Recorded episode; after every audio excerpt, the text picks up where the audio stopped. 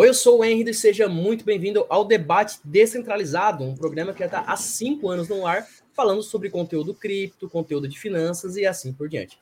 Nós estamos hoje na presença do Nenesk e do Vinícius Bitnube, que vamos estar conversando hoje sobre um tema bem polêmico, algo que surgiu, porque aparentemente, meus amigos, o esporte não é esporte, de acordo com Ana Muser, nossa ministra do esporte, e é o que nós vamos discutir hoje com esses nossos dois especialistas, né?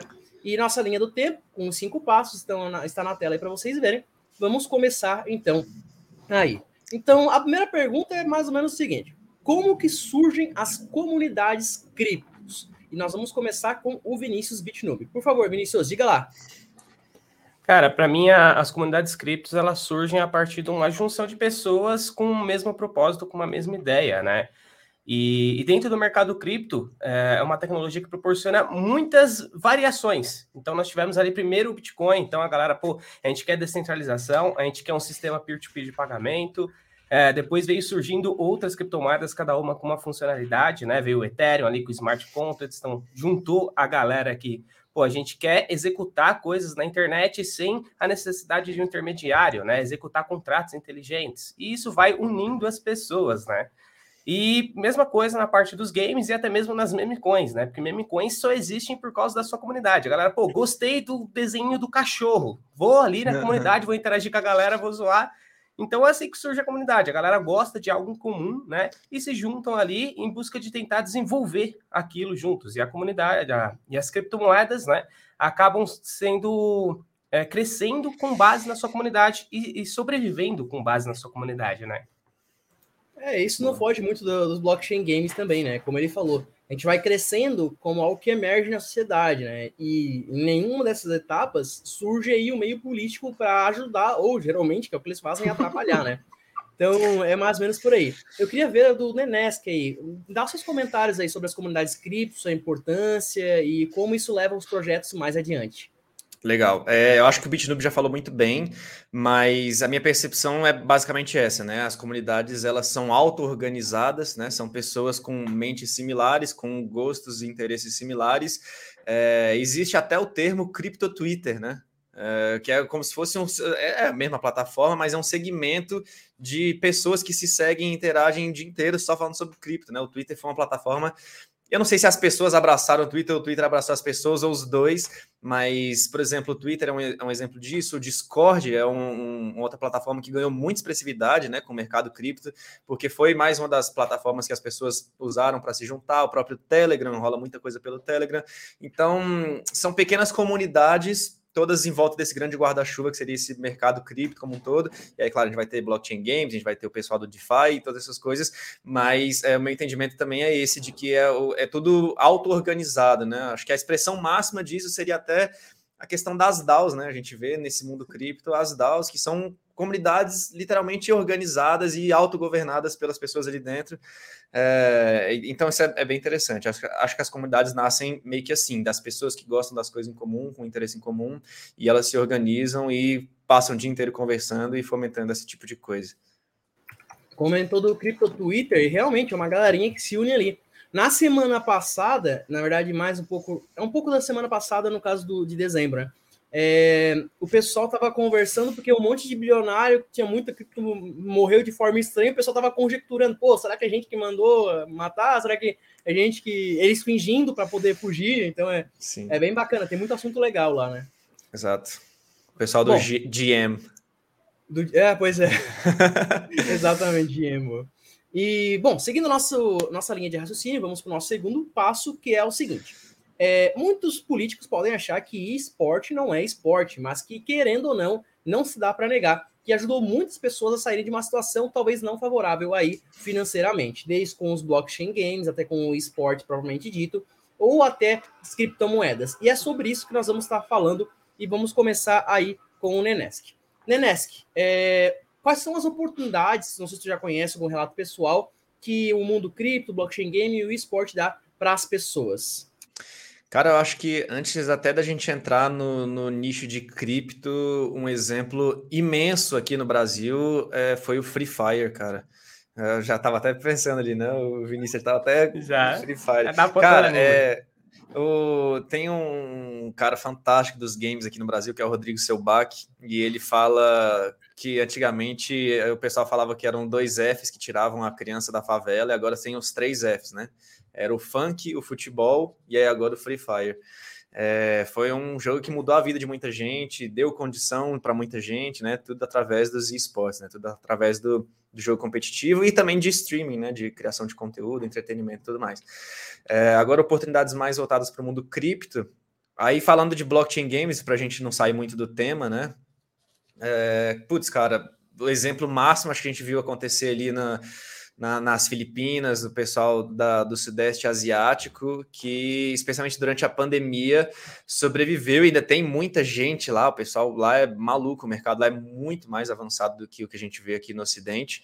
É, o pessoal sobreviveu aí e, e, pagou conta jogando blockchain games, né? Especialmente o Axie Infinity naquela época, do, até antes do hype todo, né? O pessoal tava é, abraçou a comunidade filipina, abraçou muito forte o Axie Infinity e foi um jogo que tirou muita gente de situações tristes, tristes, tristes, até porque a pandemia agravou muito a situação de lá, né, que já não era muito boa.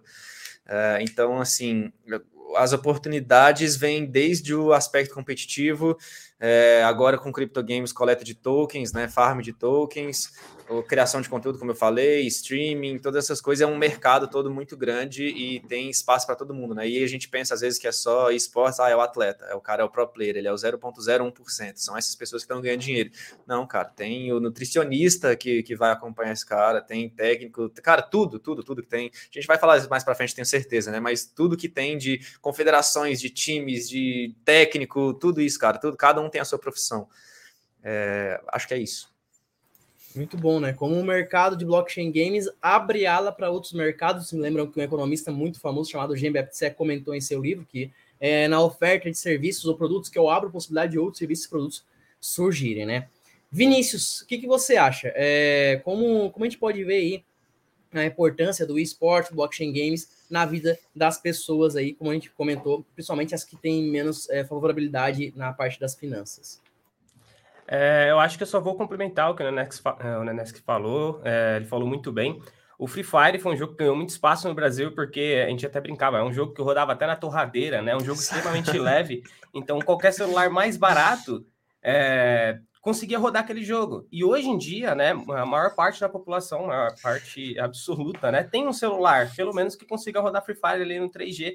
Então, acaba sendo inclusivo, permite que pessoas que às vezes não, ah, pô, é, eu não posso ir no campo ali jogar bola, apesar que bola hoje você joga no quintal de casa ali, às vezes na rua, que não, não é tão seguro assim, mas uh, dá segurança porque a pessoa pode jogar de casa, dá, é, traz a parte de inclusão, porque quase todo mundo tem um celular ali é, mais barato, né? Que vai conseguir rodar o game, que vai conseguir se divertir ali, jogar com os amigos, e tem na parte de criação de conteúdo, né? Muita gente cresceu com o Free Fire e virou influenciador na área de games por causa do Free Fire. Então, não é só o futebol que tira mais a, a molecada da favela e traz é, para crescer, é para mudar a sua vida e mudar a vida da família delas. É agora os esportes em geral.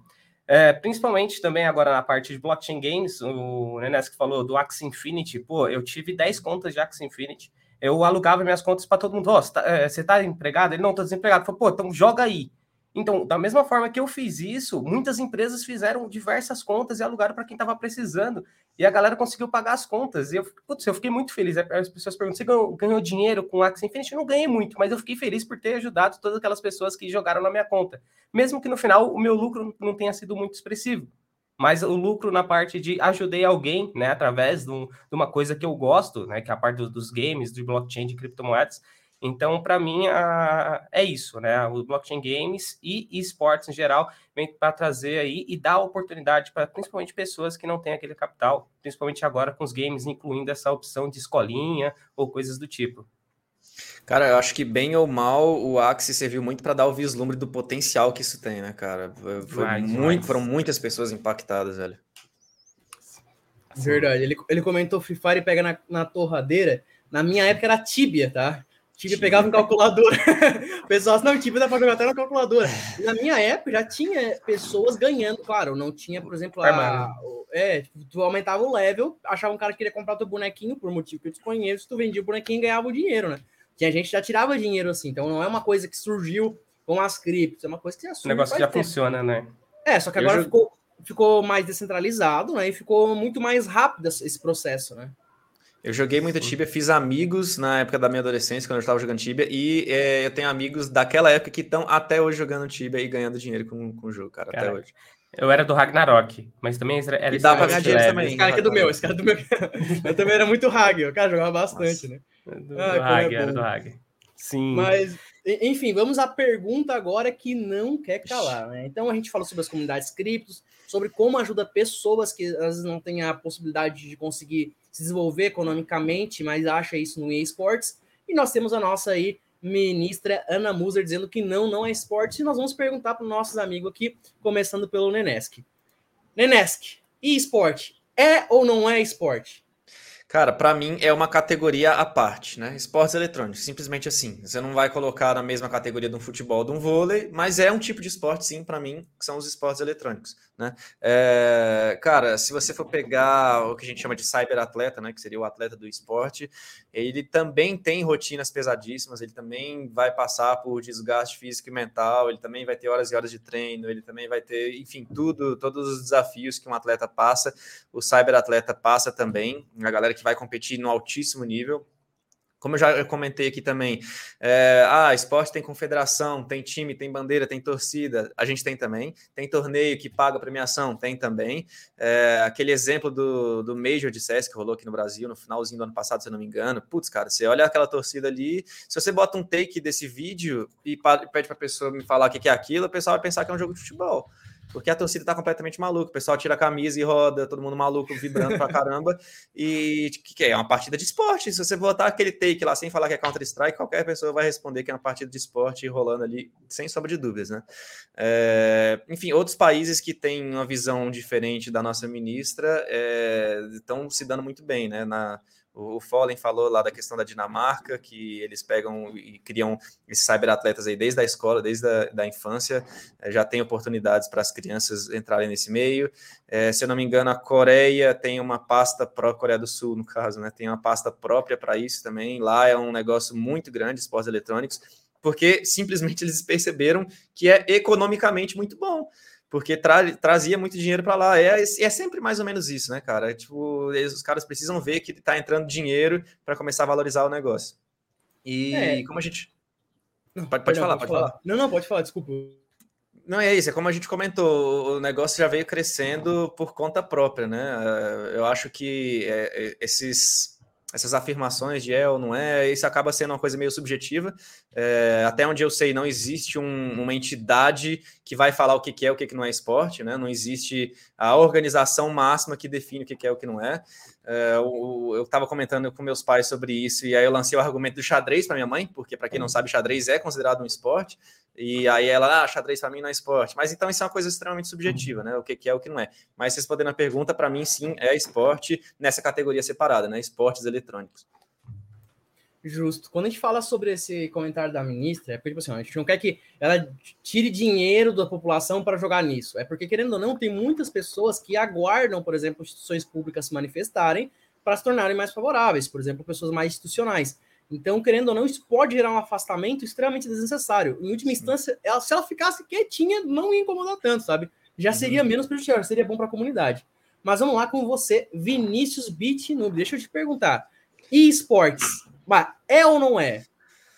Ah, para mim é. É, é um, como o Nenesk disse, né? É esportes eletrônicos, mas é um esporte. Pô, precisa de preparação, precisa de treino, precisa de habilidade. Não é qualquer um que chega ali e consegue competir no campeonato. Pô, eu fui jogar CS, eu não consigo ficar dois minutos vivo e já tomo um headshot. Então, é, é, precisa de preparação, é, precisa, às vezes até um pouquinho de talento, como a gente vê no futebol, gente fala, pô, Messi é mais talento, Cristiano Ronaldo talvez seja mais treino ali, alguma coisa assim, mas é, isso se aplica a, aos esportes eletrônicos, né? A gente vê aí que eles têm uma rotina regrada, eles passam horas ali, tem psicóloga, tem treino físico, né? Precisa manter o seu físico também é, bem ali para conseguir jogar as partidas. Tem a, os campos, de, que seria os campos de treino do futebol, tem os campos, as, as gaming houses, né? No caso Exato. dos esportes. Uhum. Então, para mim, é, é um CT, esporte. Né? É o CT. É o CT do, do atleta.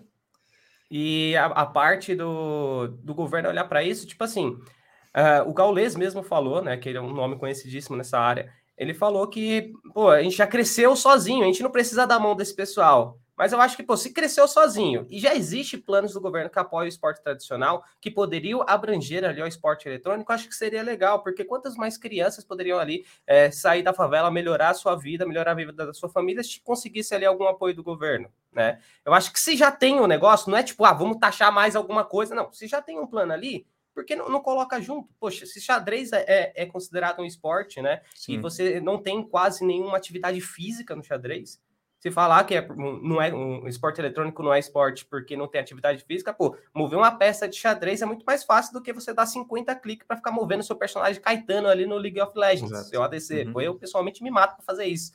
Então, para mim é esporte. É, não, não, não, tem, é, não tem outra resposta. Para mim é um tipo de esporte, mas, claro, segmento esporte eletrônico. O outro, para mim, é esporte mais focado no, no condicionamento físico, né? Que seria o futebol, vôlei, essas coisas. Tu falou do League of Legends, envolve mais corpo do que tiro ao alvo, por exemplo. Não é, é eu tô falando besteira, porque não, tirar o alvo, tá o cara vai só apertar o gatilho, né? Claro que o, maior trabalho do tirar o alvo, para mim, é o mental, né? De, de ah, a consciência, de espaço, de timing, de tudo. Mas o cara movimento físico mesmo, mecânico do cara, é apertar um gatilho. Então é, é muito subjetivo. No fim das contas, eu acho, só para, desculpa roubar aí a, a, palavra se eu fiz isso, mas vai, a gente vai cair no. É, que é uma questão subjetiva e depende muito de qual definição de esporte a gente está levando, né? Porque se for levar esporte como algo imprevisível, que envolve tomada de decisão, é demais. Agora, se eu falar, não, esporte tem que ter o aspecto do corpo, tem que ter o negócio físico. Aí talvez não, né? Mas de qualquer forma, também daqui a pouco vai ter. A gente já tem diversos jogos aí, com especialmente os que vão incluir. É, então, especialmente os que vão incluir realidade virtual, desde o do Nintendo Wii, a gente já tem, desde o Kinect no Xbox, a gente já tem movimento com o corpo também. Se é isso que falta, daqui a pouco a gente vai ter muito mais também. Para não ter mais dúvida, né? Sem contar a importância do condicionamento físico, é porque a pessoa nunca ficou numa Dust 2 um contra um lá, que lá, tipo assim, o meu coração. Uhum. O cara é. Exatamente. É, é, é, é, é totalmente previsível, né? Tá 5x1 e aquele 1 mata o 5. Não, é totalmente previsível. É questão de matemática, né? Eu pois vi um post do. Pô, ministra, se é totalmente. Se o negócio não é previsível, tem as plataformas de aposta aí, aposta aí então nos, nos jogos de esporte aí que você vai ficar rica. Vai ficar rica, isso é totalmente previsível. É que não, não, não tem nenhum, nenhum argumento da, das falas dela, pelo que eu vi aqui, que eu considere válido para descaracterizar os esportes eletrônicos como esporte. Nenhum deles, para mim. Porque se for físico, pô, então vai tirar xadrez também. Igual você falou, tira é. alvo também. Tem, pô, no LOLzinho ali você vai clicando ali, só escuta os cliques de algum campeonato de LOL. É tanto clique ali que você fica doido. No CS também trocando arma ali, que o pessoal fica trocando o tempo todo. É demais o movimento. Não, é, é, é bota não, uma handcam assim para mostrar o cara jogando, para você ver a é, mágica então, que acontece ali, né? E não, e não é, é fácil, tá? Eu, na época eu namorava, aí eu fui jogar um Battlefield, ela também curtia um jogo, a gente jogava um jogo junto, aí ela foi jogar aqui no meu. E ela não tinha coordenação para mexer no WSD, tá? Isso não é algo fácil, não. Para algumas pessoas é bem difícil. Mas Dúvida, é... sabe, ministro, aí andar no WSD. Mas é, é bem isso. Mas vamos para o próximo, nosso próximo tópico, então que é o seguinte, né? A gente comentou agora que as comunidades já cresceram sem o, o, a política se envolvendo. Eu comentei agora que a questão é que a ministra ela fez um comentário que ela não precisava ter feito, que pode afastar, assim, alguns investidores mais institucionais desse tipo de ramo, por conta do, do governo sinalizar aí uma não, uma, como eu posso dizer, um não carinho pelo é. esporte, é. mas a gente vai falar especificamente sobre isso, que é a importância da atenção política ao esporte, e nós vamos começar aí com Vinícius Bitnub. Vinícius, é, tu acha que é importante para o esporte a política ir lá supervisionar, ou enfim, é, regulamentar, ou só dizer, pô, é legal, vai lá, continue? Como você? Pode, ah, pode comentar. É, eu acho que, que assim, é, eu, para mim, tudo, tudo que o governo coloca a mão, acho que, beleza, ir lá e dar um posicionamento, mas não deixa tão burocrático a ponto das pessoas não quererem mais participar daquele mercado isso é ruim para o mercado, porque vai tirar pessoas ao invés de trazer confiabilidade. Mas um comentário como esse, ao invés de ajudar, ele prejudica, né? Deveria ser, pô, é legal, o esporte está crescendo, a gente vai dar uma olhada nisso. Não precisa nem, nem, nem falar que é dar uma olhada, só ficar quieta, né? Mas, no geral, eu acho que você. Já ajuda. no geral, acho que já ajuda, ficar quieto já ajuda. No geral, eu acho que se o governo olhar e apoiar, como apoia atletas e tudo mais, eu sei que na questão de a parte de regulamentar campeonatos, essas coisas, é, vai trazer uma certa burocracia, mas se tiver a contramão de apoio para a comunidade, de apoio para a população, conseguir desenvolver também nessa área, beleza, tá burocratizando um pouquinho de um lado, mas está ajudando do outro. Agora, só burocratizar também não adianta né? Aí acaba prejudicando o mercado e é um mercado que está funcionando bem sozinho. Então é, é, é, aquela linha, né? Às vezes, se, se for para prejudicar, é melhor nem falar nada, deixa aqui o mercado aqui, a gente vai andando sozinho, está funcionando bem, iniciativa privada, as marcas de, de, de, computadores, de hardware também patrocina em peso esses campeonatos. Então, pô, já que está funcionando aqui, se não é para ajudar, também não atrapalha. Fica aí no seu canto, a gente fica aqui nesse canto aqui que a gente consegue ir para frente, porque já, já vem acontecendo isso, né? Justo, muito bem colocado, né? No, em última instância, a melhor coisa que o governo pode fazer é nada, né? Então, por favor, aí, comenta para nós o que você acha, qual é a importância da política para o esporte? Cara, é, eu diria assim, é importante, é, é, necessário? Se brincar, não, né? Assim, porque do jeito que já está caminhando, a gente nunca teve esse apoio governamental e já está fluindo muito bem. Graças a empresas que, enfim, o Vinícius, o Bitnube já deu vários exemplos, há figuras como o Fallen também, que a gente já citou aqui, que é um cara que carregou o cenário de esportes aí, o Gaulês, carrega nas costas o cenário de esportes brasileiro, uns caras, assim, heróicos mesmo. É, é muita questão, eu acho que envolve muita questão econômica também, quando o pessoal percebe que o negócio é proveitoso financeiramente, aí a gente vê a Vivo fazendo um time de esportes. A gente vê times como o Santos, o Flamengo, todos já têm é, times profissionais de esportes em diversos é, segmentos. A gente vê um exemplo maravilhoso da Laude, que ganhou diversas premiações no final do ano passado e é uma organização brasileira de esportes. Então, assim, a gente não está nada mal, é, mesmo com o, sem o apoio ou com o desapoio do governo. De qualquer forma, eu acho que é muito bom se a gente tivesse esse apoio estatal para a gente poder fomentar mais o mercado, para poder desenvolver melhor, para a gente não ficar tão atrás como a gente pode ficar daqui à frente, porque eu posso estar completamente enganado, mas eu acho que é uma tendência muito grande no futuro, é, as próximas gerações, quando os meus pais já não estiverem mais aqui, nós formos a geração antiga, a gente vai ligar proporcionalmente menos para vôlei, basquete e futebol e mais para jogos eletrônicos, porque a gente cresceu nessa realidade. Nada contra os esportes tradicionais, mas a gente cresceu nessa realidade. Eu mesmo, cara, eu não jogo absolutamente nada. Eu, meu, meu esporte é tipo academia, eu faço meu, minha ginástica assim, mas esporte, esporte mesmo, com bola, eu sou uma cara. Eu sou uma negação, isso é terrível. De qualquer forma, cara, desde os três anos de idade jogando no computador. Então a minha realidade é completamente inversa, saca? É, eu já, minha geração, com a geração do meu pai, que cresceu jogando bola na rua e praticando os esportes tradicionais, eu cresci praticando os eletrônicos, né? Não, não dá para chamar, não dá para me chamar de atleta, não, mas enfim, a, a, ideia é essa, assim, a, a nossa geração vai chegar na, na, vai chegar na fase adulta, ou fase adulta já estamos, né? Vamos, convenhamos. É. Mas, assim, o que eu quero dizer é: vamos substituir a próxima geração conforme o tempo passa e a mentalidade vai ser completamente diferente. E se o Brasil passar anos e anos e décadas aí é, ignorando esse fato, a gente vai chegar lá na frente atrasado, infelizmente. Essa é a minha visão. Então, resumindo, é aquilo que eu falei: é importante? É. É necessário? Talvez nem seja, porque a gente já está mandando bem aí, mesmo sem, sem o apoio disso tudo que foi basicamente um spoiler do nosso último quinto passo, né? Que é a, as relações voluntárias, as instituições privadas, levantando e mantendo o esporte até agora. Então, realmente, é como a gente comentou desde o começo, a gente só precisava que ela não falasse nada, porque a gente já tá mandando bem. Nós vamos começar com esse tópico aí, com o Nenesk. Nenesk, por favor, aí, mais alguns comentários, que a gente já falou bastante, né? Mas sobre mais alguns comentários sobre como instituições privadas já fazem grande parte do trabalho aí pelos esportes, que dá muitas oportunidades para as pessoas, que é o que a gente falou até agora.